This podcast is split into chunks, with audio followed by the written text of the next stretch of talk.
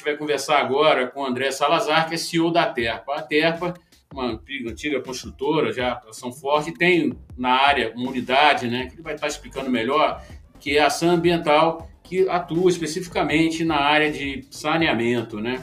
Eles recentemente, né, em consórcio com a Equatorial, que é uma empresa de energia, é, em setembro especificamente, ganharam a concessão lá de saneamento do estado do Amapá, que é um grande desafio, né? O estado é, ainda tem números muito baixos, né, com relação tanto à coleta de, de, de esgoto quanto de abastecimento, mas ele vai estar. Tá... Primeiro, eu queria, André, agradecer que você explicasse aí a posição da SAM, né? Qual a experiência de vocês nessa área, se a SAM já atuou com operação, né? Antes da gente entrar na questão do Amapá. Obrigado, André, pela participação. Legal, Augusto. Nós que agradecemos aí mais uma vez o espaço né, que a revista está dando para nós. É, contando um pouco, a Sam é originária da Sonel, que é uma empresa fundada aqui em Belo Horizonte é, em 1960. Então é uma empresa aí já com mais de 60 anos, que sempre atuou tão somente no saneamento durante muitos anos. Ela foi uma grande prestadora de serviço da Copasa, fazendo aí todas as obras e toda a expansão do CAPEX da Copasa para atender todo o estado de Minas Gerais.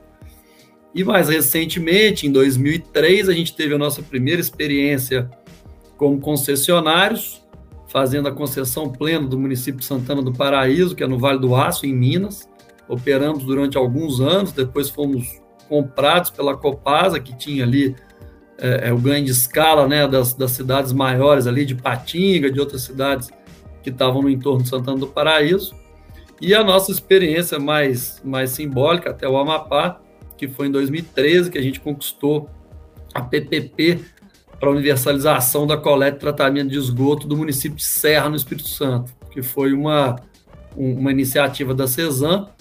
Ela já operava água na, é, no município e, e, e, só tinha 40% de, de cobertura de esgoto. A é, Serra é o maior município do estado do Espírito Santo, com mais de 500 mil habitantes. Então, nós assumimos lá em 2014, com apenas 40%, e em dois anos nós subimos esse, esse, essa cobertura a 80%. E em 2018 a gente recebeu uma oferta da EGEA, que estava naquele momento bastante agressiva, buscando é, ocupar outros espaços e, e, optamos por, por alienar esse ativo e aí seguimos disputando, né? A gente teve uma participação muito relevante em vários leilões aí nessa última década. A gente ganhou Serra em 2013, disputamos Vila Velha logo em 2016, ficamos em segundo lugar, perdendo justamente para a Egeia. Antes, a gente disputou uma PPP aqui da Copasa do município de Divinópolis, também ficamos em segundo lugar. Depois nós disputamos a Corsan, que foram que, que era o esgoto de nove municípios da região metropolitana de Porto Alegre, ficamos em segundo lugar. E aí, a partir da visibilidade que a gente teve na Corsan, foi que a Equatorial nos procurou, é, e aí a gente firmou uma parceria em que a gente disputou, é, junto com a Equatorial, é, a Casal no Alagoas, em setembro do, de 2020. Fomos a terceira melhor proposta. Depois disputamos Cariacica, no Espírito Santo. É, e, e, por fim, antes de ganharmos no Amapá, nós disputamos três dos, daqueles três lotes da SEDAI, em que a gente chegou a dar lances de mais de 8 bilhões de reais, mas também não levamos. Então, a gente já vem junto aí da Equatorial há mais de um ano, há quase dois anos, é, numa, numa sinergia muito interessante, em que eles têm toda essa experiência da energia, da distribuição de energia, que envolve essa gestão comercial de, né, de, do varejo de grandes populações, de cobrança, de gestão de inadimplência, etc. É, um poderio financeiro, né, Equatorial é uma empresa que vale 25 bilhões de reais na bolsa, que tem 5 bilhões de reais de EBITDA por ano, e eles tiveram essa humildade de procurar uma empresa especializada no setor. É, e a gente tem sido muito, muito felizes aí nessa parceria e que acabou depois resultando aí em termos dos vencedores lá do Amapá. Então a gente operou Serra por, por quatro anos, levamos né, a cobertura de coleta e tratamento de esgoto de 40% para 80%. Hoje, menos de 10 anos depois que a gente assumiu o Serra, já tem o esgoto é, universalizado, num município de mais de 500 mil habitantes. E a partir dessa experiência, a gente foi super ativo em quase tudo que aconteceu de saneamento é, no país. Então, em 2014, nós disputamos a PPP de Divinópolis, aqui que foi promovida pela Copasa, fomos segundo colocados. Depois, em 2016, a gente, a gente disputou Vila Velha, que era um, um, espelho do, do, do, modelo de serra. Ficamos também segundo colocados. Depois disputamos a Corsã, no Rio Grande do Sul, que eram nove uh, municípios da região metropolitana de Porto Alegre, uh, que, que compunham 1 milhão e 600 mil habitantes. Também ficamos segundo colocados. E isso nos deu uma visibilidade que fez com que a Equatorial nos procurasse, já com esse intuito de diversificar né, da distribuição de energia para a área de saneamento, que tem sim muita sinergia. E a nossa primeira parceria foi para disputar a Casal lá no Alagoas. Então, em 2020, a gente formou o consórcio, disputamos lá, demos um lance lá de 1 bilhão e 300 milhões de reais, ficamos em terceiro lugar. Depois replicamos a parceria para Cariacica, que foi o outro espelho de Serra e de Vila Velha. Também não saímos vencedores. Formamos o consórcio para disputar a SEDAI, entramos nos três lotes, aqueles três lotes da SEDAI. Chegamos a dar lá lances de mais de 8 bilhões de reais, mas também não levamos. E fomos consolidando essa parceria, que tem muitas, é, tem muita sinergia, porque eles têm muito domínio da gestão comercial, né, de atender aí centenas de milhares de pessoas, tem um poderio financeiro gigantesco, a Equatorial vale 25 bilhões de reais na bolsa, gera 5 bilhões de EBITDA por ano, e tiveram a humildade de entender que, que saneamento é diferente, de procurar um especialista. Então, a gente, na parte de CAPEX e de OPEX, a gente, de fato, domina muito bem, com os mais de 60 anos de experiência que a gente tem, tanto fazendo obras quanto, quanto operando sistemas de concessão. E aí, aí chegamos aí ao Amapá, onde a gente conseguiu lá se sagrar vencedor e estamos iniciando lá um projeto de 35 anos. Né? Esse leilão foi em setembro, como eu já citei, né? Aí, André, como é que tá assim o planejamento daqui para frente, né? É uma operação que vai ter muito desafio, né? Lá no Amapá, é um estado grande, pouco povoado em determinadas áreas, né? Com municípios isolados, né? Eu queria que você contasse assim, é, como é que vai ser essa esse, esse pé inicial lá no estado do norte? É, sem dúvida tem desafios, mas a gente está super otimistas. É, eu estive lá semana passada, inclusive, é, passei dois dias em Macapá, estive inclusive com o presidente da Equatorial também. Eles, eles Equatorial, ganharam também né, a, o leilão da, da, companhia de energia, então vai ser um, um, modelo inédito no Brasil, em que a mesma empresa controla tanto a energia quanto a água e esgoto. É, mas é, é, a gente até agora só teve surpresa positiva, quer dizer, o Amapá são, são 16 municípios, 800 mil habitantes, dos quais é, mais de 600 estão ali na Grande Macapá, que é, que é Macapá junto com o município de Santana. É, a oferta de água é ilimitada, porque a gente está na foz do Rio Amazonas, né? É, então, estamos assim, super confiantes é, é, é para fazer os investimentos, para ir evoluindo né, nessa rede. Os prazos para as universalizações são longos, né? Para a água são ali 7, 8 anos, dependendo do município, o esgoto vai quase a 15, 16 anos.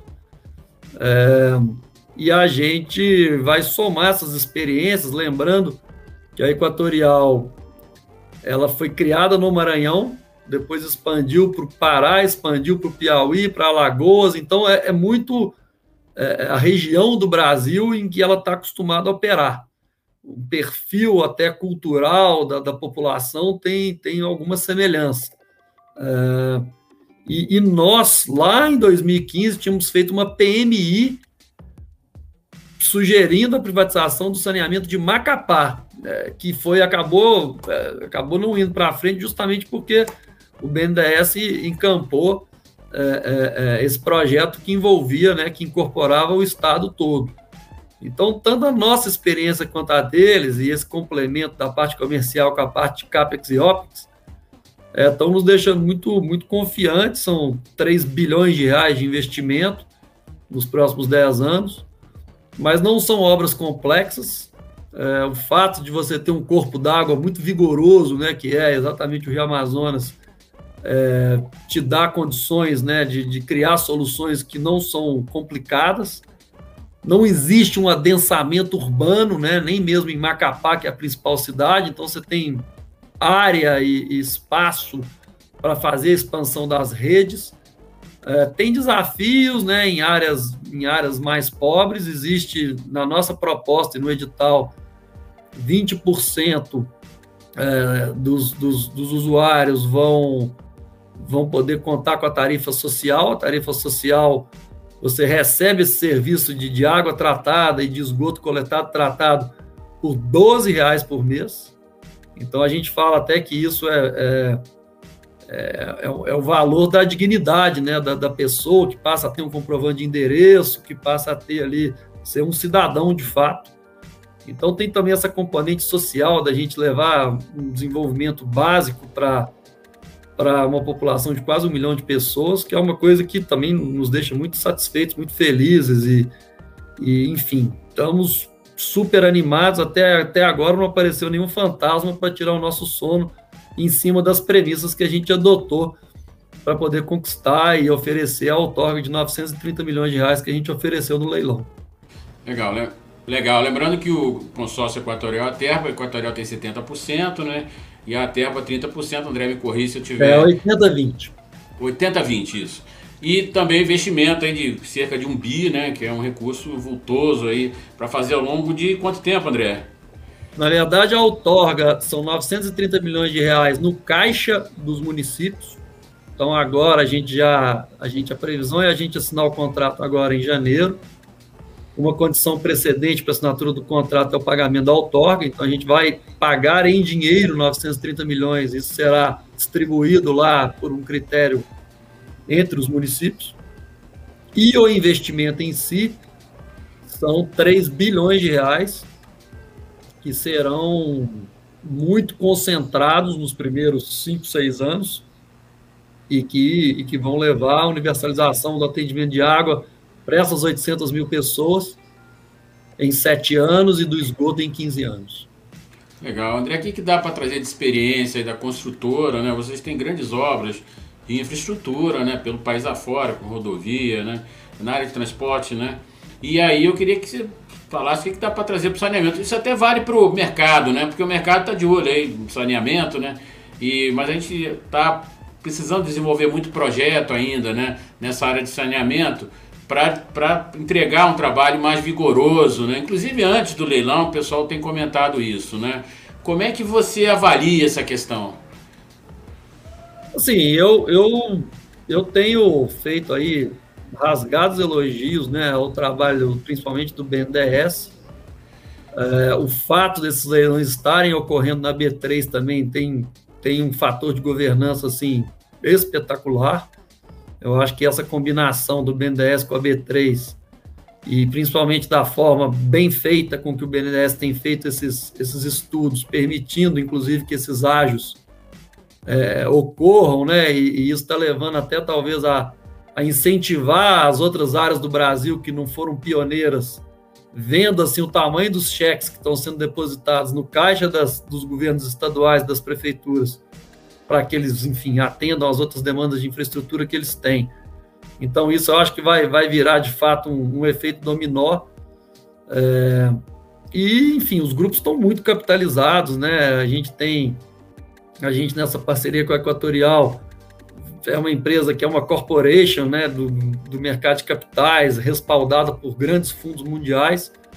Esses outros players, BRK, EGEA, Iguá, é, é, Águas do Brasil, todas têm fundos canadenses e, e fundos soberanos de Singapura, é, enfim, tem é, polos societários muito fortes de dinheiro, inclusive de fora do Brasil, que é uma coisa sintomática, né, de que de que essa desconfiança assim, no ambiente brasileiro ela é relativa, quando, quando se pensa no longo prazo, e esses contratos todos são contratos de, de normalmente de 35 anos. então, é, a gente, como, como uma empresa que nasceu como construtora, a gente dá muita segurança para a Equatorial de que aqueles investimentos custam aquilo mesmo, né? É, a gente não, não a gente está no chapéu é, de concessionário, mas se precisar fazer as obras porque ninguém quer fazer nos preços do plano de negócio, a gente vai fazer. E a gente dá essa tranquilidade para a Equatorial, até para ela adotar as nossas premissas de CAPEX é, e para que a gente seja o mais competitivo possível nas disputas, né? Então, eu acho que é só o começo, né? A gente já tem aí na esteira o, mais dois lotes do Alagoas agora em dezembro, tem o lote 3 do Rio, tem Porto Alegre que está saindo, e como eu te falei, com o, o, governo do Alagoas colocou 2 bilhões no caixa, que não esperava. O governo do Rio de Janeiro colocou 22 bilhões no caixa. Esperava-se menos da metade disso. Agora, o, as 16 prefeituras do Amapá estão colocando 930 milhões no caixa. Então, talvez essa nem seja a razão mais certa para que, para que o, as lideranças políticas queiram fazer as concessões do saneamento, mas certamente está fazendo todo mundo se mexer e, e, e, e, eu acho que o Brasil só tem a ganhar com, com esse aumento da participação privada é, e dessa capacidade de investimento que vem desses sócios muito fortes internacionais é, é, para acelerar essa universalização que, que, que, é quase absurda que não exista no Brasil e, e esteja tão longe de, de, ser conquistada aqui no Brasil. Interessante observar que vocês ganharam o leilão junto com a Equatorial é, e é a primeira construtora, né, depois do marco legal entrar em vigor, de ganhar uma concessão. Né? A gente vinha algumas construtoras entrando em processo de leilão, mas não vinha é, obtendo, né, ganhando, tendo vitória. Né? As concessões que aconteceram pós-marco legal, que foi lá do região metropolitana de Maceió, né, que ganhou a BRK ambiental, os blocos lá no Rio, né, que foram três, uh, pela Iguaça já citou, aí a IGEA, né, de novo, e também lá no Mato Grosso do Sul. Mas é a primeira vez que uma origem né, de uma empresa de, construtor, de construção está aí nessa, nessa questão de, de saneamento, ganhando um leilão, né, entrando nessa, em definitivo, botando o pé, né, o mercado de engenharia, o setor de engenharia, né, nesse setor, nesse mercado aí que ainda vai ter muita coisa pela frente essa, essa, esse passo de vocês aí é um passo histórico, eu acho, dentro né, após marco legal, né, André? É, a gente, de fato, né, a Terpa faz agora em janeiro 71 anos, né, é, fundada pelo meu avô, então nós estamos, de fato, sob o mesmo controle societário, é, mas a nossa tradição de concessão não, não é recente, né, já em 99 a gente ganhou uma concessão de rodovias lá do, da Artesp, lote 6, né, que, é, que era Intervias. É, tivemos uma concessão de operação portuária lá no Porto Itaqui, em São Luís, e tivemos as duas experiências de saneamento que a gente citou, é, tanto a de Santana do Paraíso quanto a de Serra. Então, é, de fato, né, é, colocado da forma como você colocou, né, de uma construtora estar tá entrando, mas uma construtora que não somos os únicos, naturalmente, mas, mas a gente tem uma, uma tradição em concessão, até porque a gente perdeu muito mais coisas do que a gente ganhou, né? Nas rodovias a gente venceu lá em 99 e, e, e em linha com o que eu historiei aqui do saneamento, que a gente foi disputando, ficando em segundo lugar, em terceiro lugar, nas rodovias entre o ano 2000 e o ano 2014, a gente disputou tudo que teve no Brasil. Então, assim, a nossa é, experiência em modelar esses, esses, esses planos de negócios para suportar os bids assim, né, desse, desse perfil de, de contrato de longuíssimo prazo, é uma coisa que a gente desenvolveu bastante intensamente aqui nos últimos 20 anos. É provável que o mercado de engenharia, é, o pessoal comece a entrelaçar mais aí com outras concessionárias na área de saneamento daqui para frente, com novos leilões. né? Porque a necessidade de aprimoramento de projeto, a necessidade de aprimoramento de engenharia, desenvolvimento de vários aspectos aí que envolvem isso, que a engenharia ficou inicialmente tímida, vocês participaram, mas a, a engenharia estava tentando entender, mas agora me parece, ela foi chamada aí a integrar essa, esses, de fato, essas concessões que virão aí, porque ela é essencial, ente aí dentro desse processo, né, André? É, o... tem ficado cada vez mais comum que esses grandes grupos de concessão tenham tentado firmar parcerias né, com, com as construtoras. Aconteceu no saneamento, a BRK e a Iguá eh, firmou contratos assim de, de EPC com, com executores do CAPEX. Nós temos sido muito demandados aqui por, por alguns grupos para tentar firmar compromissos, inclusive anteriores às licitações, para suportar a modelagem, né, principalmente da parte de CAPEX, é, para grandes players aí que estão disputando esses ativos gigantescos aí rodoviários, né, e ferroviários. É, no saneamento, pode-se dizer que a grande motivação da Equatorial de ter promovido essa parceria conosco foi nessa linha também. Então, é assim, não, realmente não, não foge, né? A gente, a inteligência da engenharia está dentro das empresas e às vezes o capital não está. Quer dizer, houve essa, essa distinção lá 20 anos atrás. É, talvez concentrava-se o conhecimento técnico e o capital é, nos mesmos grupos, daí aqui as primeiras concessões, que depois deram origem à CCR, deram origem aos grandes grupos, vieram das construtoras. Depois teve um pouco essa segregação, em que os grandes grupos, você tem o Pátria, por exemplo, que é né, um fundo do mercado financeiro entrando nisso, ele precisa buscar o conhecimento para poder é, formar bids é, competitivos e responsáveis é, com, com está a inteligência para isso, que está dentro das empresas. Então, eu entendo que é muito positivo para o mercado, seja para a gente estar na posição que estamos, né, como, como sócios diretos de uma concessão, e seja também para sermos subcontratados e executores de, de, das obras, né, que, que são centenas de bilhões de reais é, que vão ser feitos aí nos, últimos, nos próximos 10 anos é, sair um pouco dessa dependência de, de orçamento público, de, de, de, equilíbrio fiscal público, quer dizer, você poder ter esses contratos e essa certeza de que os investimentos vão, vão acontecer em linha com, o que está nos contratos e gerar essa previsibilidade para o setor é, é espetacular.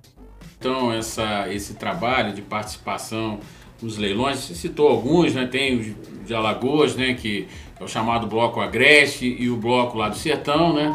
Depois tem uh, o Bloco 3 do Rio de Janeiro, você também citou. Tem Teresópolis, né, que está também fechando aí o plano. Tem Crato, que está tá previsto para o início do ano que vem. Porto Alegre atrasou um pouco, ainda está em processo lá de negociação, mas vocês pretendem aí participar de novos leilões? Sem dúvida, sem dúvida. A gente já vem participando aí de quase tudo desde 2013 e, e, e agora não tem razão nenhuma para a gente parar. Então, a gente avalia tudo, desde os pequenos. A gente chegou a entrar em 2020 em algumas licitações aqui municipais, municípios de 40 mil habitantes aqui em Minas.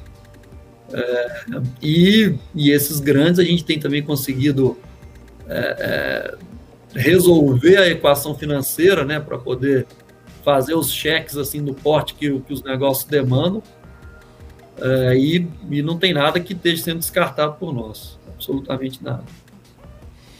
Legal, André. Eu queria agradecer aí tua gravação, participação aqui com a gente, né?